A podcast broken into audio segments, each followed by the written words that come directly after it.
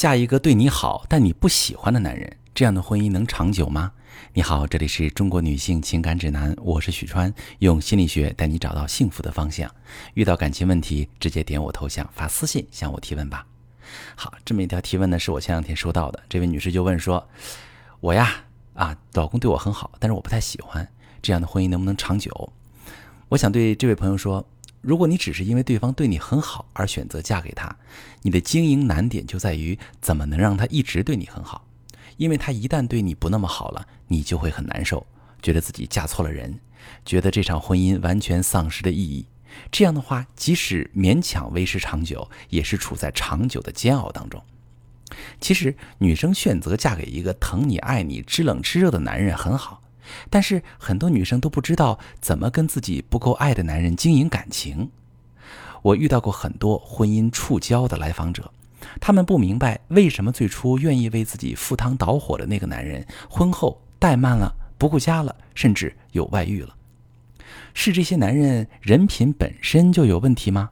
不排除这个因素，但更多的是因为这些男人在婚姻中的付出很少得到他们期待中的回应。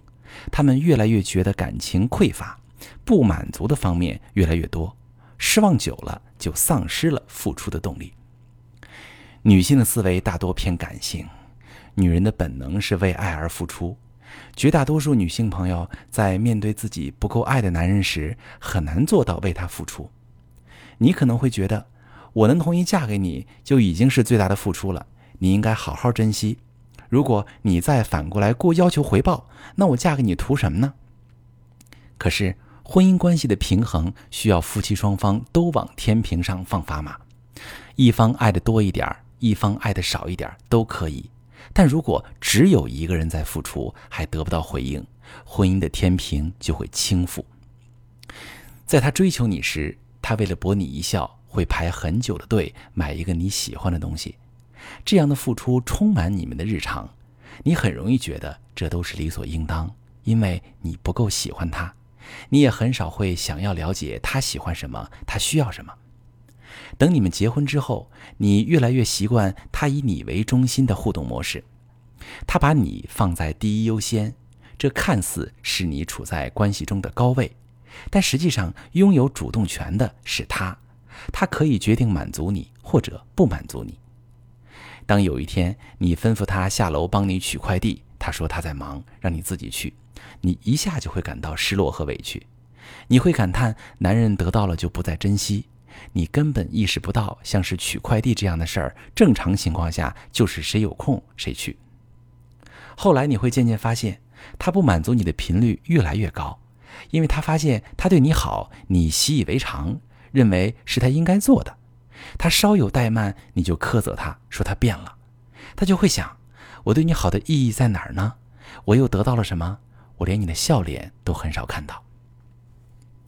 当男人长期感受不到妻子的在乎，也从没有尝过被妻子心疼、被妻子关爱的滋味，他最终一定会丧失单方面持续付出的动力。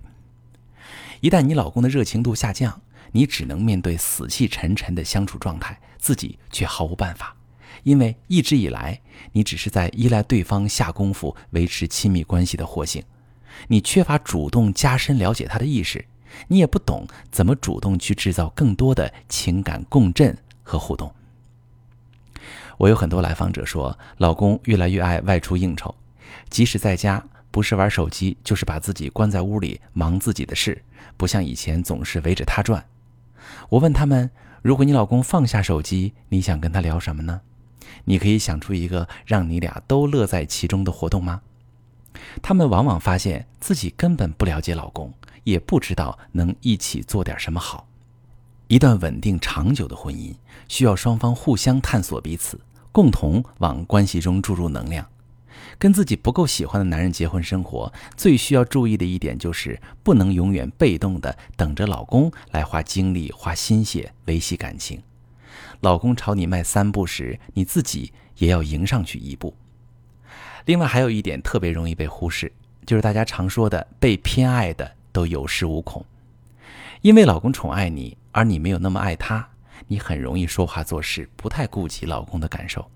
比如不开心就闹情绪，而且哄不好，或者当众让老公下不来台，凡事不给面子，甚至常常让老公牺牲自己的需求去无限迁就你、妥协你。你会觉得，反正他爱我，我怎么样都没关系，即使做了过分的事，他也会原谅我。而实际上，男人的感情不像大多数女生想象中那么经得起折腾。男人对妻子一再突破自己的底线，爱的热情也会被浇灭。